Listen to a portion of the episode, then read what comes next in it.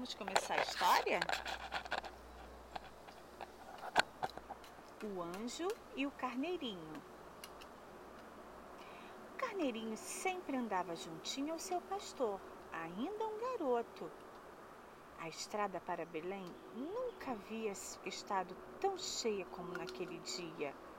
Então ele correu, e correu, e correu, correu o mais rápido que pôde.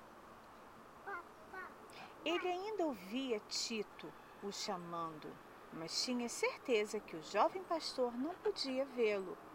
Tudo o que tinha que fazer era esperar. Filha, aqui por favor. Vem aqui, mamãe está contando a história para você.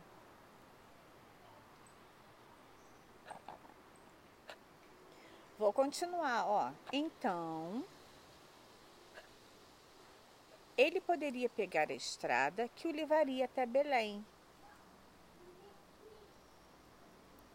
Tito procurava cuidadosamente subindo e descendo as colinas. Então, dirigiu-se a outros pastores que andavam por ali para pedir ajuda.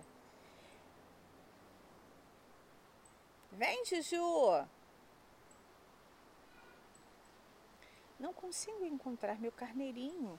Vocês podem tomar conta do meu rebanho enquanto procuro por ele?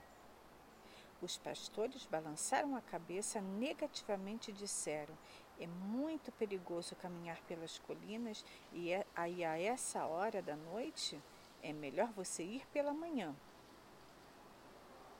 Assim que o último pedacinho do sol se pôs no horizonte, o mundo escureceu.